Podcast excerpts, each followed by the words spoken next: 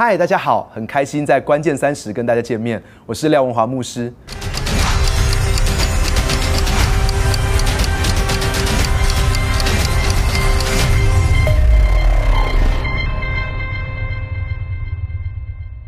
今天我想要带大家一起来思想两段经文，《加拉太书》第四章第四节到第七节。这段圣经里面这样告诉我们说：“及至时候满足，神就差遣他的儿子为女子所生，且生在律法以下，要把律法以下的人数出来，叫我们得着儿子的名分。你们既然为儿子，神就差遣他儿子的灵进入你们的心，呼叫阿爸父。可见从此以后。”你不是奴仆，乃是儿子了。既是儿子，就靠着神为后嗣。我们继续来读加拉太书第三章，第三章第二十六节开始。所以你们因信基督耶稣，都是神的儿子。你们受洗归入基督的。都是披戴基督了，并不分犹太人、希腊人，自主的为奴的，或男或女，因为你们在基督耶稣里都成为一了。你们既属乎基督，就是亚伯拉罕的后裔，是照着应许承受产业的了。今天我想跟大家分享关于福音的力量。福音是不是只是我们生命当中的起点跟开端？福音是不是只是我们展开属天人生道路的入场券呢？这个问题很吊诡，因为福音的确是我们生命当中的起点跟开端，是基督徒展开属天生命的入场券。可是它绝对不是只是停在这里。我们应该说，从我们信主的那一天开始，我们需要福音。事实上，福音在我们生命当中的每一天，我们都需要它。举例来说。你知道，当我们信了主之后呢，我们就有一个全新的开始。可是那个全新的开始，不是只有在我们信主的那一天是如此，是在我们信主的每一天。都是一个全新的开始。每天早上起来的时候，我们都可以说：“主啊，你给我的恩典，每个早晨都是新的。这又是新的一天，又是你新的恩典。你会有新的作为，而且你会在我生命当中不断的做更新的工作。所以罗马书十二章这样告诉我们说：我们要心意更新而变化，查验什么是神善良、纯全、可喜悦的旨意。每一天，我们的生命都不断的在被更新当中。圣经上也这样讲说：如果有人在基督里，他就是新造的人，旧事已过，一切都变成新的了。这不是只是在我们做觉知的祷告那一天，是在我们生命中的每一天，我们都在基督里，旧事已过，一切都变成新的了。我们信主的那一天，我们得到了一个永恒的盼望。可是不是只有在那一天，是我们生命的每一天都有永恒的盼望。我们信主的那一天，得到一个今生的祝福。但是在我们信主之后的每一天，我们都需要这个今生的祝福。更进一步来谈。福音其实彻彻底底改变我们生命当中很多的事情，譬如说，它改变了我们的关系，它改变我们跟神的关系。因为之前我们可能是一个无神论者，或是我们是一个拜偶像的人，可是现在我们知道有一个独一的真神，而且他很爱我们，所以我们跟神的关系改变了，我们跟其他人的关系也改变了，甚至很多时候我们跟我们自己的关系也改变了。我记得我教会当中有个大学生跟我说，他说他以前呢真的是成为他爸爸妈妈最头痛的孩子。他的父母亲都是高知识分子，在大学里面教书，也在呃企业当中当 CEO。可是呢，这个孩子却让他的爸爸妈妈伤透了脑筋，最后把他送到寄宿学校去。他在寄宿学校里面呢，仍然继续的在霸凌欺负别人。但他信主之后呢，有一天他就发现，他为什么都一直忽略了他的弟弟呢？他就把他弟弟找来，他就跟他说：“弟弟。”我有话要跟你说，然后他弟弟想到他以前都是会霸凌人，都会欺负他。弟弟想到就发抖，想说哥哥要对我怎么样了？可是呢，这哥哥就说：“哥哥，呃，现在相信了耶稣。我发现我很对不起你，我太少关心你，我太少陪你，我很少跟你讲话，我连你喜欢什么都不知道。我想要请你原谅我。”然后弟弟听到这个时候，弟弟就哭了，然后哥哥也哭了，他们就抱在一起。你知道，很多时候，当我们信了主之后，我们跟神。我们跟人，我们面对我们的家人，我们跟自己的关系都会改变。你知道，还有我们的焦点跟目标会改变。以前我们关心的是今生的事情，可是现在我们从今生贯穿到了永恒。以前我们所想的是自己，在我们信主之前，我们想的是自己；可信主之后，我们想到了，我们想到了神，我们想到了家人，我们想到了我们这个城市当中还有很多失丧的人。这是为什么很多基督徒会去传福音，会去到偏远的城市或是其他的国家来宣教，甚至是你知道吗？想到弱势的人。如果啊，你知道我们会开始想到说，在我们的城市里面还有很多需要被帮助的人，可能是孤儿，可能是独居的老人，可能是受暴的妇女，可能是残障的人士。我们会为他们做一些事情，那是因为我们信主之后，这一切都被改变了。最后一个，我们所依靠的力量也被改变了。你知道，过去我们是靠我们自己，就好像你到美国的书店去，你会看到很多 self help 的书，谈到你怎么样靠你自己的意志、决心跟力量。但是其实呢，我们每一年都在立定志向，每一年一开始的时候，我们都会立定志向。可是后来就会发现说，不知不觉的那些我们想要做的事情都没有做出来。其实我们发现，我们真的是需要靠天赋的爱，我们真的是需要靠耶稣基督的恩典，我们真的是需要靠圣灵的大能帮助我们过一个改变得胜的生活。亲爱的朋友，这段圣经里面这样告诉我们说，每一个相信耶稣基督的人。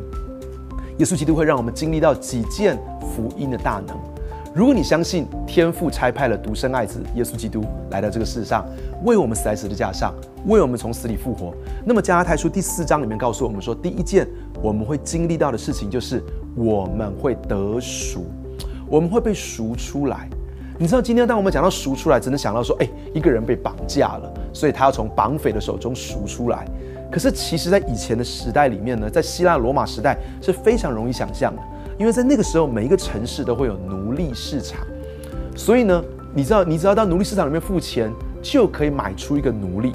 所以这段圣经其实在讲的事情是，我们从几个，我们从几个奴隶市场里面被赎出来。第一个，我们从罪的奴隶市场被赎出来；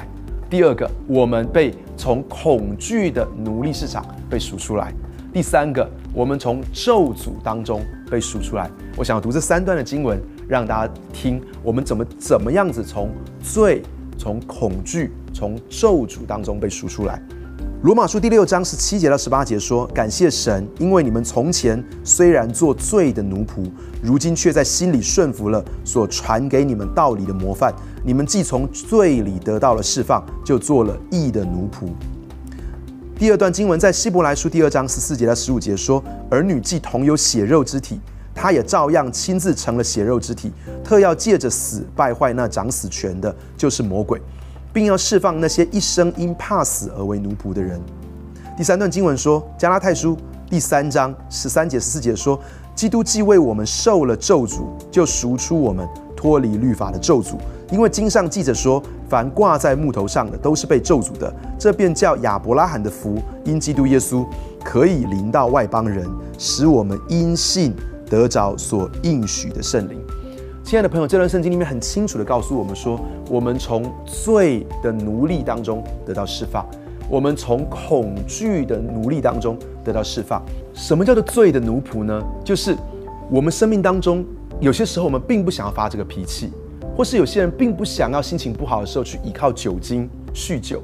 或是有些人并不想要沉迷在色情的当中，可是却好像没有任何自由，不知不觉的被驱使着去暴怒、去酗酒、去沉迷在色情的当中，在那个时候就成为了罪的奴隶。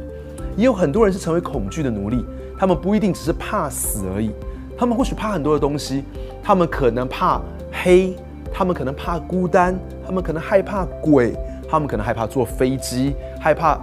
坐车、开车，因为他们觉得飞机会掉下来，车子会撞车，会有意外发生，害怕自己会得癌症，害怕自己会死亡，害怕自己会贫穷，害怕没有人爱他，害怕他会永远孤单。很多人的生命当中有非常多的惧怕，可是耶稣基督要叫我们从这些恐惧当中能够被赎出来。而且神也很清楚的要让我们从咒诅当中赎出来。你知道有很多的家族，他们历世历代以来的这些长子，可能都没有办法活过一定的岁数，或是他们都死于同一种疾病，非常罕见的疾病，或者是他们可能都呃很多的不同的世代都会离婚，或者是有这些家庭的暴力的问题，或等等等等的很多很多的问题，或是负债或呃负债或破产。可是，亲爱的朋友，当我们信主的那一刻，我们就不再做罪的奴隶，我们不再做恐惧的奴隶，我们也从咒诅当中被赎出来。第二个，这段圣经里面很清楚的告诉我们，加太书第四章里面告诉我们，不只是被赎出来，而且我们会得着儿子的名分。你知道，在当时希腊罗马的时代里面，如果一个有钱人他却没有自己的孩子，那么他会怎么做呢？他会从他的仆人当中挑选一个他最喜欢的仆人，可能是最好的一个仆人，然后呢，他就认养他、领养他，成为是孩子。那这个孩子跟他没有血缘关系的孩子，他就拥有了这个富有的人他一切的继承权，可以继承他家里面的财富。亲爱的朋友，这段圣经里面很清楚的告诉我们说，我们被赎出来，然后呢，我们就可以得到儿子的名分。这里面谈到，我们从奴隶市场被赎出来，我们进到这个有钱人的家中，被收养成为他的孩子，拥有一切的继承权。这里面谈到，我们因为神可以被脱离了罪孽，然后我们可以得到神儿子的权利。很不幸的是，很多基督徒他们的福音只相信了一半。他们只相信了他们脱离奴隶市场，他们被代理的罪，他们被代理了咒诅。可是他们却不相信，他们已经进到了神的家中，他们已经成为神的儿子，他们有这样的特权。亲爱的朋友，这我我在说什么呢？我在说很多的基督徒相信他的罪得到赦免，可是他却认为他必须要用他的好行为来得到神的喜悦，因此他一直活在一种很大的压力之下。他会感觉到说，如果我做了，我如果做了错事，神就不爱我，我就不再是神家里的人了。所以，当他犯错的时候，他会很容易进到挫折感、焦虑，甚至对自己感觉到绝望的当中。亲爱的孩子，不要误会，我不是说我们不需要改变，但是我说的是，我们，我们是必须要在神的爱里面，在神的接纳里面，我们才会得到力量去改变。你知道，我的啊老大跟老二，我有两个可爱的女儿。而这两个可爱女儿，我也很爱她们。但是你知道，当你看着可爱的小朋友，你要知道，他们也是小罪人。有的时候，他会把手上的苹果随便的乱丢，甚至丢到沙发底下去。然后隔了几天呢，再把它从沙发底下拿出来要吃。哟，真的觉得好可怕哦。可是当我看到这些孩子他们有需要改变的一些地方的时候，我不是告诉他说：“嘿，你知道吗？你再犯这个错，我就把你赶出这个家，你就不是我的孩子，我就不爱你了。”相反的是。我爱他，我会卷起袖子跟他一起来整理房间，然后告诉他说：“嘿，孩子，你有没有觉得这样子房间啊？你感觉在里面做功课的时候更舒服呢？”所以记得哦，我们下次一起来维持这个很干净的房间。你知道，我会告诉他他需要改变，但是在爸爸的爱跟爸爸的接纳里面，他得到力量去改变。第三个是圣灵会帮助我们有成为神儿子的经历跟感受。你知道得到儿子的身份，这是客观的。可是圣灵会帮助我们经历到这件事情。我们既然成为儿子，神就差遣他儿子的灵进到我们里面，让我们能够呼叫阿爸父。你知道这个呼叫啊，这个希腊文叫 k l a z o 你知道 k l a z o 这个字呢，是讲一种带着很深的情感，带着很深的热忱，好像撕裂心肠的一样的那样子的发出的呐喊。耶稣基督在十字架上所发出来是 c l a z o 或是一个妻子，她在当她在分娩的时候，她在啊她在产房里面所发出来的那个撕心裂肺的呼喊，那是 c l a z o 所以，亲爱的朋友，我们当圣灵进到我们里面，我们就会从我们里面发出那样的呐喊，说：“爸爸，天父爸爸。”你知道，从此之后，神对我们来说不是一个遥远的神，是一个非常亲近的爸爸。当一个孩子跟爸爸说话的时候，他是不需要写稿子的，他可以很自然的、很自由的、很真实的、很温暖的来跟他的爸爸说话。但是很多基督徒其实他们跟神祷告的时候是需要写稿子的，他们好像有一套公式，他们说了“亲爱的主耶稣”之后，要先认罪，再感谢，再赞美神，然后最后跟神说：“主啊，我向你祈求一件事情。”可是其实每一个孩子跟我们说话的时候，都是可以很自由的，就像是我的孩子，前阵子我带他到美国去，他九岁，这是他人生中第一次去美国。但是为什么我会带他去美国呢？是因为他告诉我，有一天他在无意中跟我说：“爸爸，我人生中最大的梦想就是去美国了。”因此，当我的孩子这么说的时候，我听到这件事情，我就开始为他来安排美国之旅。另外有一次，我的女儿这样跟我说：“她说，爸爸。”雪从天上掉下来的时候，是不是像棉花一样软绵绵的？我说其实不是，哎，是像冰一样刺刺的，然后打在你脸上会痛痛的。他说怎么可能？它那么白，应该是很柔软的吧？因此我就规划带他到北海道去玩。当他第一次看到雪的时候，他非常的兴奋。他说：“爸爸，真的是像你所说的一样，哎，打在脸上刺刺的。”我想说什么？我想说，我不是一个完美的爸爸，我有很多的缺点，而且我也并不是非常有能力。可是即使是如此，当我的孩子说他好想看看雪哦，他人生中最大的梦想去美国，我仍然会竭尽我的全力去完成他的梦想。而神，他是一个完美的爸爸，神是一个更有能力的爸爸，难道神不会为我们这么做吗？另外，孩子不管在任何时候，他都会很自然的跑来到爸爸的面前，不管是他伤心难过的时候，他开心的时候，他无助的时候，他害怕的时候，他都会跑来。我一岁一个月大的女儿，她刚刚学会叫爸爸跟抱抱，她可以很清楚的说出爸爸跟抱抱。每天早上我起床的时候，她会跑到我的身旁说爸爸抱抱。每天啊，当她感觉到害怕的时候，她会说爸爸抱抱。当她有想吃的东西的时候，她会说爸爸抱抱。当她开心、当她难过的时候，她都会这么说。就好像你现在看到这张照片，那时候我们在一个梦想之家的一个餐会上面。那有好多好多他不认识的人出现的时候，他感觉到很害怕，他就对我说：“爸爸，抱抱。”或是你看到这张照片，这是我的大女儿，她喜欢依偎在我的旁边。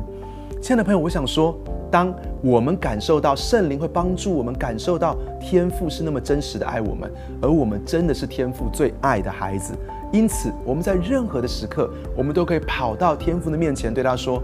爸爸，抱抱。”在我们伤心难过的时候，开心的时候，有想要东西的时候，无助的时候，害怕的时候，任何的时候，我们都可以跑到他的面前说：“爸爸，抱抱。”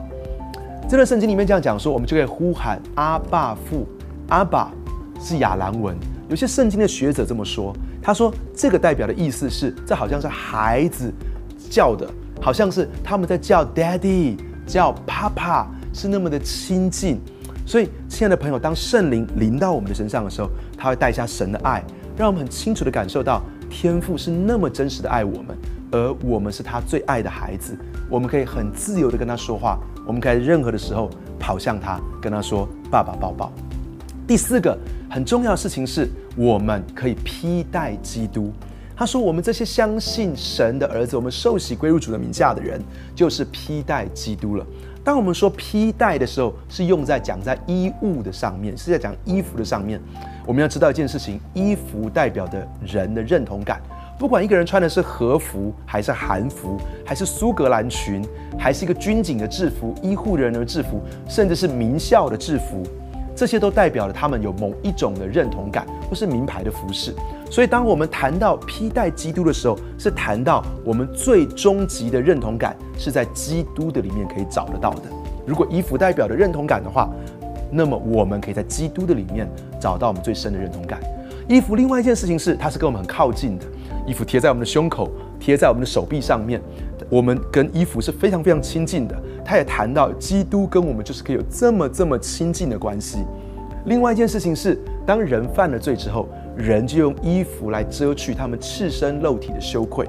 其实到今天为止，我们如果人觉得肚子大，或是腿太短，或是我们的身材里面有任何的缺陷，我们会用衣服去修饰它，来遮掩它。那么同时之间，我们知道一件事情。基督就是除去我们生命当中的羞愧的。当我们披戴基督的时候，代表一件事情：我们可以在基督里面找到认同感，我们可以跟基督建立非常亲密的关系，而且基督会除去我们的羞愧。我自己非常喜欢啊，纽约救赎主长老教会的 Timothy Keller 牧师这么说：他说，我们穿的衣服是我们。随时可以看见的，我们随时可以看见我们穿什么颜色的衣服，所以披戴基督就是把基督放在我们眼前，随时可见的一种状态，也代表我们在谈生意，我们在工作，我们一个人在车上，我们跟我们的妻子在一起，我们跟我们孩子在一起，任何的时刻，我们都把基督放在我们的面前。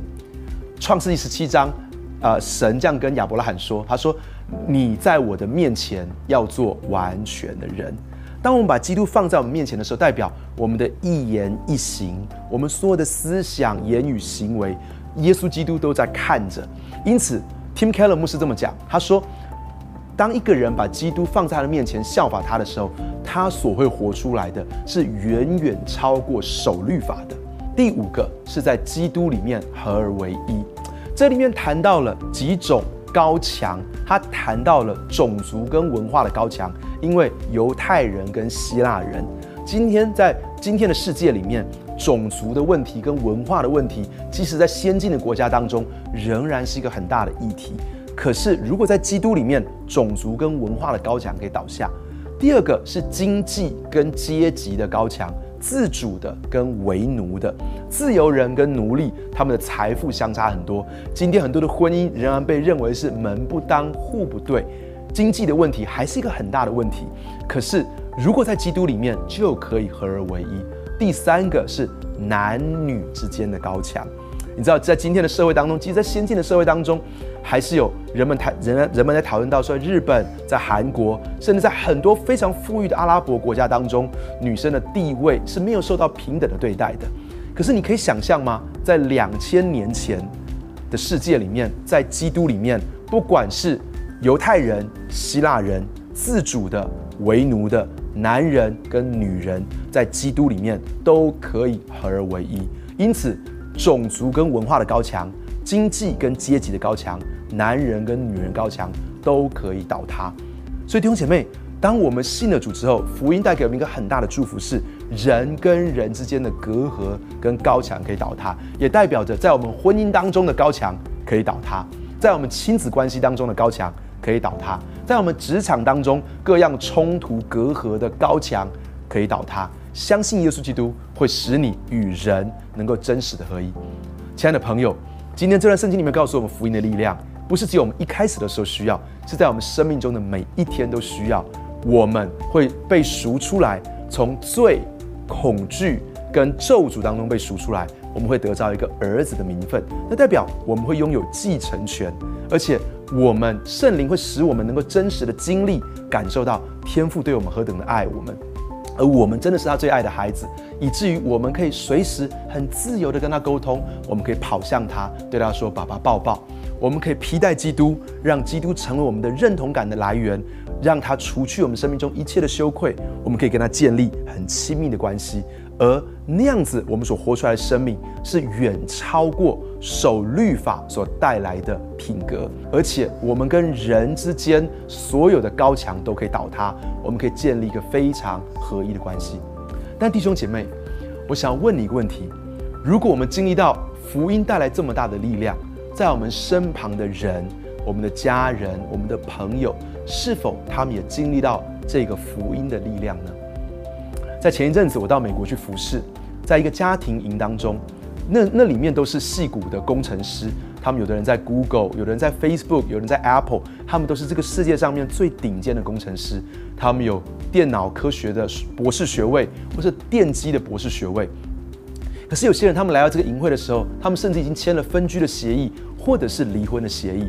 可是，在这个聚会的当中，他们却很大的被神来触摸，而且他们甚至是他们再一次的恢复他们婚姻的关系。我真的很相信神会带来婚姻的和好，还有家庭的和好。所以，不只是我们经历到福音的大能，也让我们身旁的人也都能够经历到福音的大能。我们每一个人都要为福音而活。我们一起来祷告，亲爱的天父，我们何等的感谢你。谢谢你借着耶稣基督显明你对我们的爱，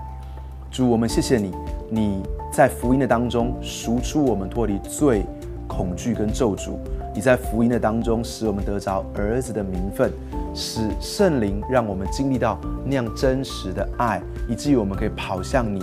奔向我们的爸爸来拥抱你，也经历到你的拥抱。谢谢你，让我们找到认同感，我们的羞愧被除去，我们跟你建立亲密的关系。谢谢你，除去我们生命当中一切的高墙隔阂，让我们进到一个美好的合一关系。主，我们何等的感谢你！主啊，我们求你大大的来赐福我们，让我们经历福音的能力，也让我们分享福音的能力。我们每一个人活在福音中，也分享福音。这样祷告，感谢奉主的名求，阿门。愿上帝祝福你，让我们一起活出福音的人生。